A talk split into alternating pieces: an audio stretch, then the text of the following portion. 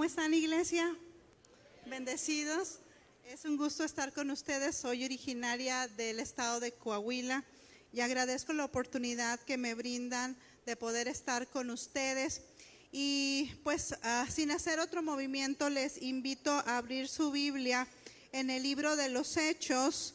Vamos a estar leyendo unos versículos que son conocidos, pero que nos enseñan una gran verdad. Amén. Abra su Biblia, por favor, en el capítulo 16 de los Hechos. Vamos a leer a partir del versículo 25 en adelante. Amén.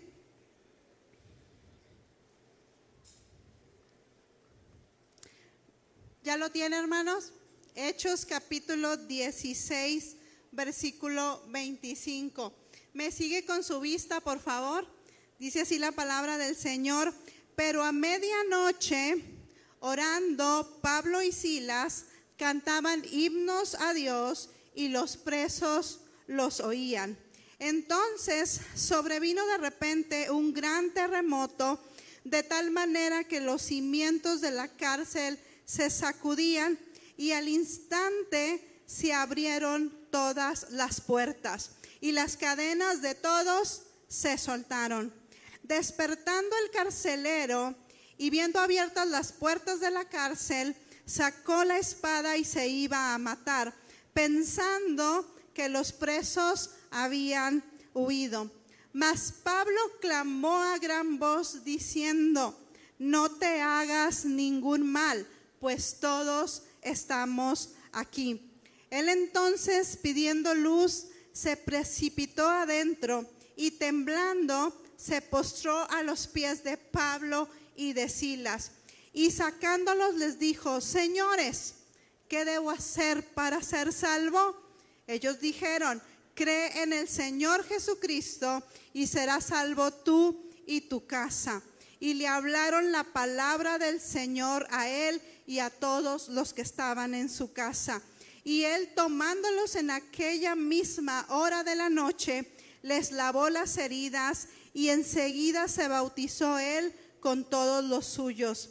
Y llevándolos a su casa, les puso la mesa y se regocijó con toda su casa de haber creído a, a Dios. Oremos, gracias Señor por tu palabra. Gracias por este tiempo que podemos gozarnos en tu presencia. Queremos que tu Espíritu Santo hable a nuestra vida y a nuestro corazón por medio de tu palabra.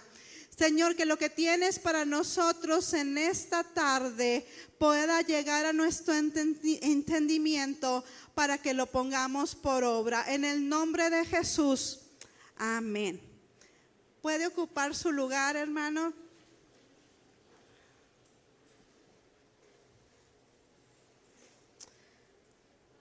Gracias a Dios, eh, esta es nuestra última semana de clases en la Facultad de Teología. Ha sido una bendición poder estar con diferentes pastores y ministros de eh, distintos estados de nuestra República Mexicana, pero siempre también es un gozo poder visitar a las iglesias de la ciudad. Es mi primera ah, ah, ah, ocasión visitándoles, así que reciban un saludo de, mi iglesia en, la ciudad de Monclova, Coahuila. Eh, y espero que nos podamos gozar en esta tarde. Amén. Yo quiero hablarles acerca de cómo reflejamos el carácter de Cristo cuando estamos atravesando por una temporada difícil. Amén. Eh, y bueno, para esto escogí esta historia que en realidad es una de las historias muy conocidas que incluso eh, los que hemos crecido en la iglesia desde pequeños es una de las iglesias que recordamos con eh, mucha familiaridad. Y bueno, para esto eh, quiero que mantenga su Biblia abierta, vamos a estar checando unos detallitos que nos ayudan a entender cómo es que reflejamos el carácter de Cristo cuando atravesamos una temporada difícil. Y para entrar en detalle, hermanos, tenemos que recordar algo que estaba sucediendo previo a que empezara esta historia. El capítulo 16 de los Hechos nos narra, hermanos, cómo se fundó la iglesia de los filipenses. ¿Recuerda usted un versículo? ¿Le viene a usted a su mente un versículo del libro de los filipenses? ¿Sí? Hay un versículo que generalmente lo recordamos mucho. Filipenses 4:13, ¿qué dice? Que me fortalece. Y sabe, eh, ¿qué era lo que estaba pasando en la vida del plantador de la iglesia de los filipenses previo a su fundación? La historia nos dice, hermanos, que Pablo quería seguir llevando el Evangelio a Asia, pero el Espíritu Santo lo detiene. Esto nos narran los primeros versículos del capítulo 16. Le impide seguir viajando en el continente asiático y lo manda a Macedonia. Filipos es la primer iglesia de Macedonia y es donde el Espíritu Santo le dice a Pablo que tiene que ir. ¿Sí? Cuando eh, el Señor nos llama a predicar a otras partes o a plantar a una iglesia, es el Espíritu Santo quien nos dirige. ¿Sí? Nosotros podemos decir, ah, yo me quiero ir a predicar el Evangelio a París, ¿verdad? ¿Sí? Pero el Espíritu Santo va a decidir el lugar específico en el cual hay necesidad. Este es el caso del apóstol Pablo y su equipo que el Espíritu Santo los detiene y les dice se van a ir a Filipos. Y el apóstol Pablo empieza a predicar el Evangelio y la primer convertida de la iglesia de los filipenses fue una mujer. ¿Sí? Una vendedora de púrpura. Y algunos dicen por ahí mujer de negocios, de la clase alta. La segunda convertida fue una esclava, ¿sí? De la clase baja. Que el apóstol Pablo ora por ella y expulsa un espíritu de adivinación en el nombre de Jesús. Y esto enoja tanto a los dueños de esta joven que mandan a Pablo y a Silas a la cárcel. Es cuando inicia nuestra historia de esta tarde. Alborotan a los magistrados, ¿sí? Y empiezan a decir, estos hombres están compartiéndonos una cultura diferente a la nuestra, un Dios diferente al nuestro, no los queremos más porque ellos habían perdido la ganancia que esta joven les daba. Y es por eso que Pablo y Silas son azotados y metidos a la cárcel. Cuando les azotaron, les rompieron sus ropas, le dicen al carcelero, mételos en el calabozo de más adentro. Y no solamente los metieron al calabozo Último, también pusieron sus pies en un cepo. Y aquí viene el primer consejo de cómo debemos reflejar el carácter de Cristo cuando estamos pasando por un momento complicado. Versículo 25. Pero a medianoche, orando Pablo y Silas, cantaban himnos a Dios. Mira, hermanos, necesitamos hacer y entender algo aquí. Los golpearon, les rompieron sus ropas, los metieron al calabozo. Lo más seguro es que ni siquiera les dieron de comer. Estaban adoloridos en la oscuridad. ¿Y cómo reaccionaron ellos ante ese momento? Estaban orando y cantando himnos a Dios. Ahora bien, hermanos, seamos sinceros. En ocasiones, cuando estamos atravesando por un momento difícil, que viene la enfermedad, viene la aflicción, viene una situación que nosotros no podemos controlar, ¿cómo reaccionamos? ¿Qué es lo primero que hacemos? ¿Corremos a doblar nuestras rodillas y clamar al Señor? ¿Empezamos a cantar? ¿Le llamamos al pastor? ¿Qué hacemos?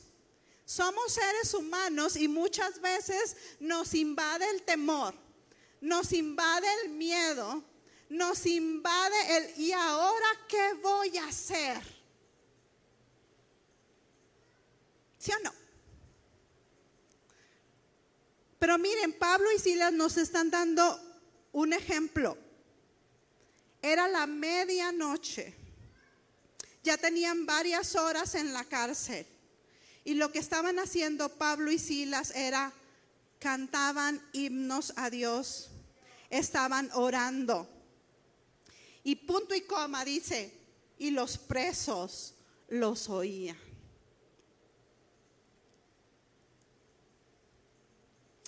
Se da cuenta, hermano, que la gente que está a nuestro alrededor y principalmente la gente sin Cristo nos observa tiene los ojos puestos en nosotros a ver cómo vamos a reaccionar.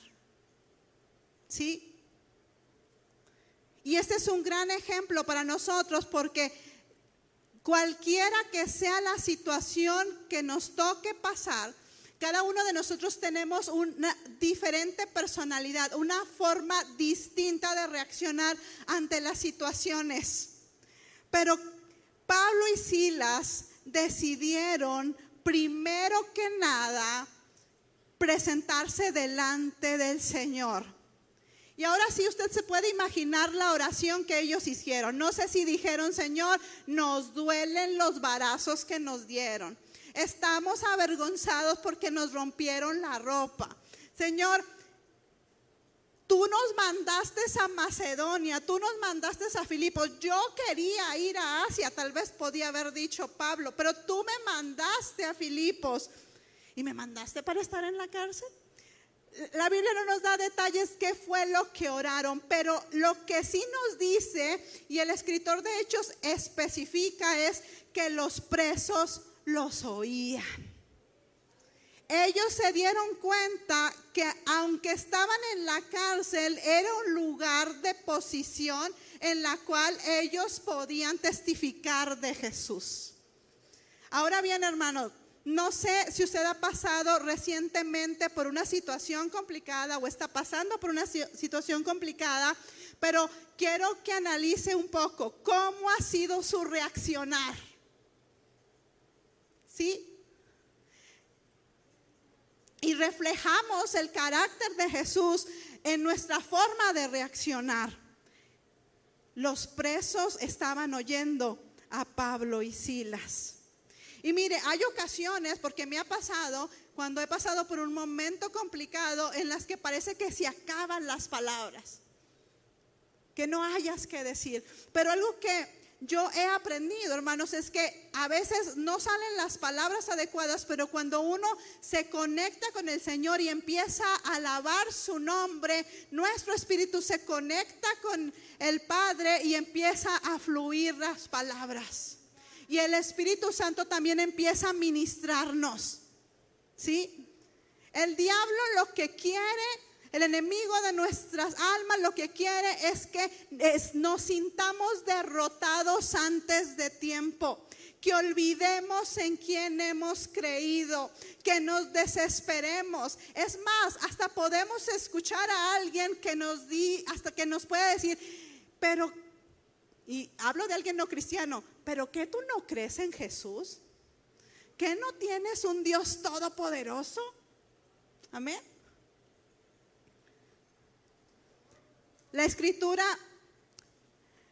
no nos da detalles cuál fue la oración de Pablo y Silas. Yo me atrevería a, decir que tal vez en la oración de ellos fue, Señor, tú nos mandaste a Filipos a predicar tu palabra. Manifiéstate. Haz algo, aunque hermanos, ellos estaban dispuestos a morir por el Señor. Dice el versículo 26, entonces sobrevino de repente un gran terremoto, de tal manera que los cimientos de la cárcel se sacudían. Y al instante que pasó, se abrieron todas las puertas y las cadenas de todos se soltaron. Qué intenso. ¿Cuántos de ustedes han estado recientemente en un terremoto? La Biblia no nos da detalles cuánto tiempo había pasado desde que Pablo y Silas estaban en la cárcel hasta que sucedió el terremoto. No nos da detalles. Sin embargo, aun y cuando tal vez fueron horas o días, algo que se refleja en el carácter de Pablo y Silas, y ese es el, segundo consejo que quiero compartir con ustedes, es la paciencia. Porque en ningún momento se ve que ellos están desesperados. Al contrario, la misma escritura nos hace darnos cuenta que ellos estaban tan tranquilos porque ya habían orado y habían cantado. Ellos tenían paz. Hermanos, ¿y cuántos de los que estamos aquí nos hemos graduado de paciencia? ¿Han tomado cursos de paciencia? Si hay algo en lo que nos caracterizamos los seres humanos y los mexicanos, es en ser impacientes. ¿Sí? A veces queremos que el Señor nos conteste, pero ya, ya, Señor. ¿Sí? Ahorita mismo. Y el Señor lo puede hacer. De eso no hay duda. Pero el Señor quiere trabajar la paciencia en nosotros quiere enseñarnos a reflejar su carácter. Y qué difícil, qué difícil. En el caso específico eh, eh, de mi vida, hermanos, eh, cuando el Señor me llama a ir a predicar el Evangelio a Asia, pasaron 15 años, hermanos, para que yo pudiera llegar al país de mi llamado. 15.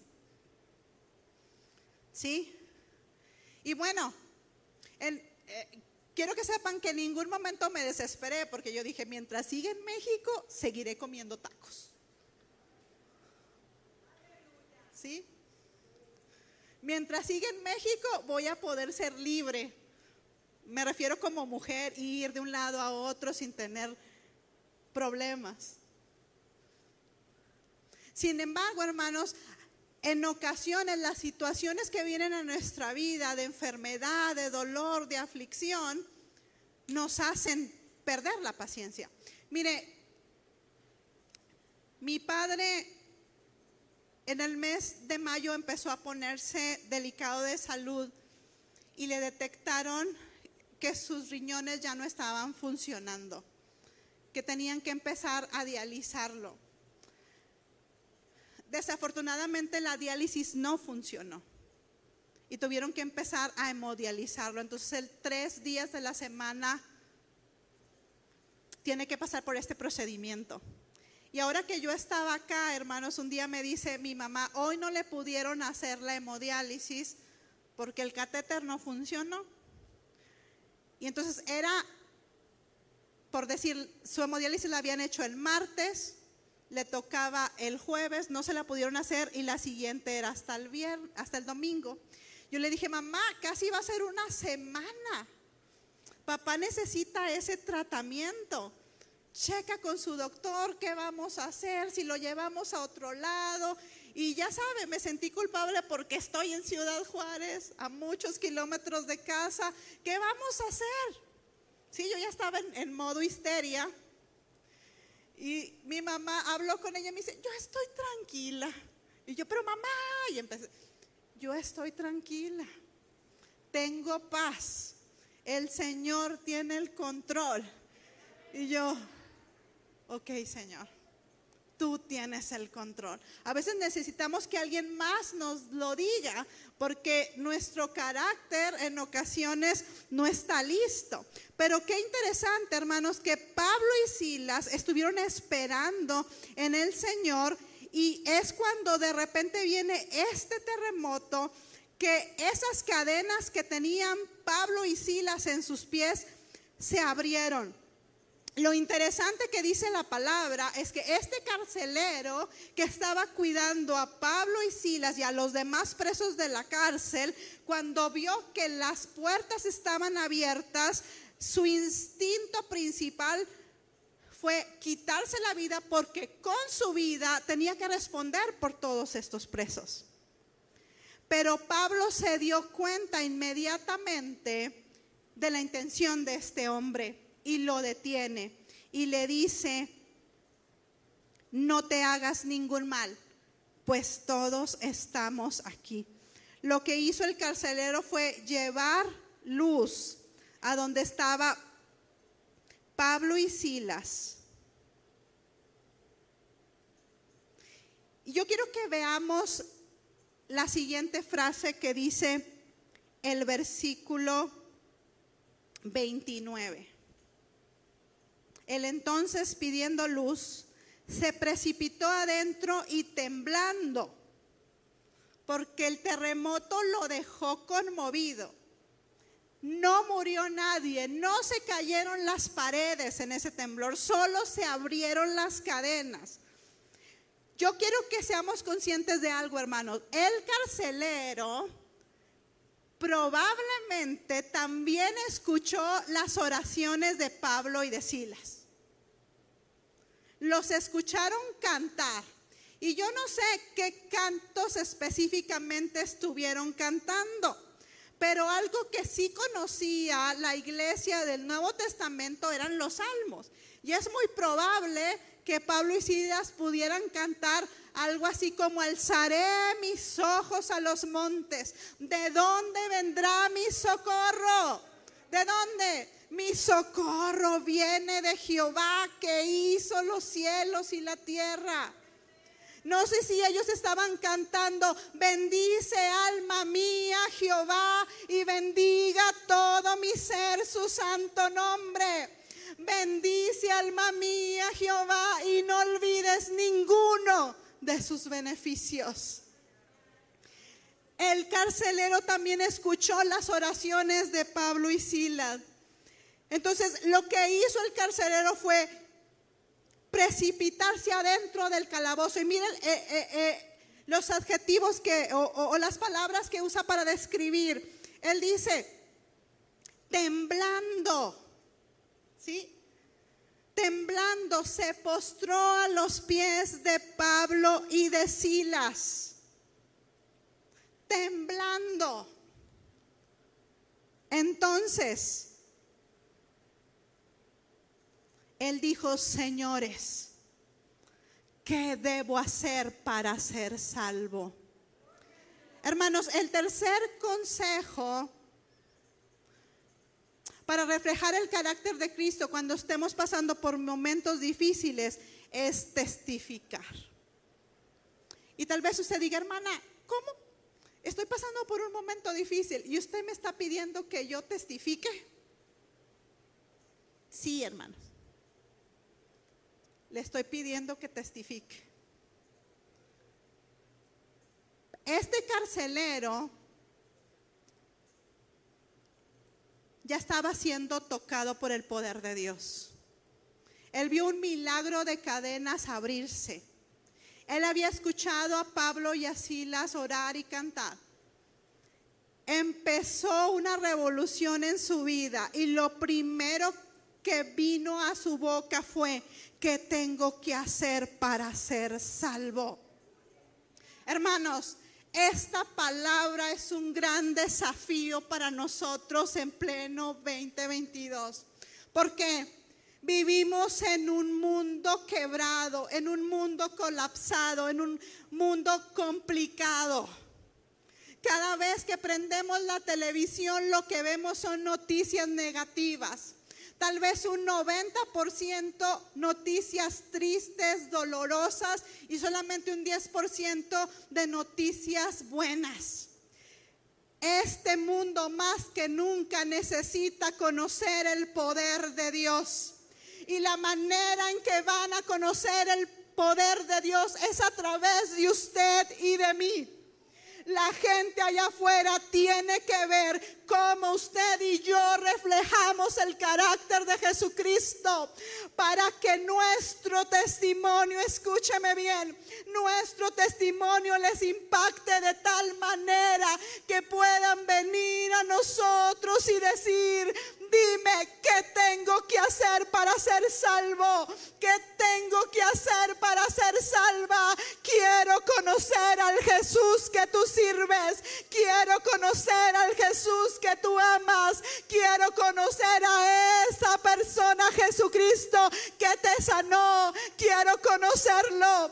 Usted y yo, iglesia, somos los que vamos a testificar de lo que Él ha hecho por nosotros. Y qué grande responsabilidad. Mucha responsabilidad. Que realmente digan, quiero conocer a, Jesús que tú sirves porque mira, tú tienes una sonrisa en tu boca. Que aunque has pasado por enfermedad, situaciones difíciles, aún sigues confiando en ese Dios verdadero. Esa es la diferencia que nosotros hacemos. Y Pablo y Silas le dicen, para que seas salvo, tienes que creer en el Señor Jesucristo. Y la escritura nos dice que le compartieron las buenas nuevas, que Jesús murió en la cruz, que resucitó. Dice el versículo 32, le hablaron la palabra del Señor a él y a todos los que estaban en su casa. Y miren lo que hizo este carcelero los sacó de la cárcel, les lavó sus heridas y se bautizó él y su familia. Los llevó a su casa, les dio de comer y se regocijó con toda su casa de haber creído a Dios. Y él fue otro de los convertidos de la iglesia de los filipenses. ¿Sí? Diferentes clases sociales pero el carácter de Cristo que reflejaron Pablo y Silas impactó la vida de este carcelero y yo me atrevería a decir que a otros presos también. Hermanos, tenemos una gran tarea. Entonces, ¿cómo reflejamos el carácter de Cristo cuando atravesamos por unos momentos difíciles? No olvidamos de orar y de cantar. No olvidamos de tener paciencia y no nos olvidamos de testificar. Amén. Yo le invito a que se ponga de pie.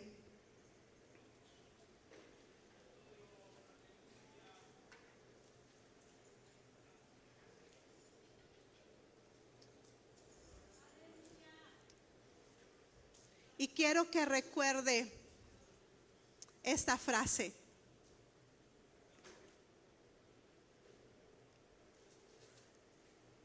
Donde quiera que yo esté, en mi trabajo, en mi escuela, en mi negocio, donde yo me desenvuelvo, yo quiero reflejar el carácter de Cristo.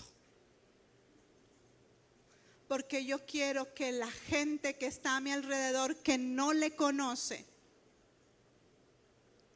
quiera conocer al Dios que yo sirvo quiera conocer al Dios que yo amo. Y que me digan, invítame a tu iglesia. ¿A dónde vas los domingos en la mañana, en la tarde? Invítame, yo también quiero ir contigo. Vivimos tiempos complicados. Pero hermanos, usted y yo, cada día estamos reflejando el carácter de Cristo. No lo olvide. Estamos reflejándolo.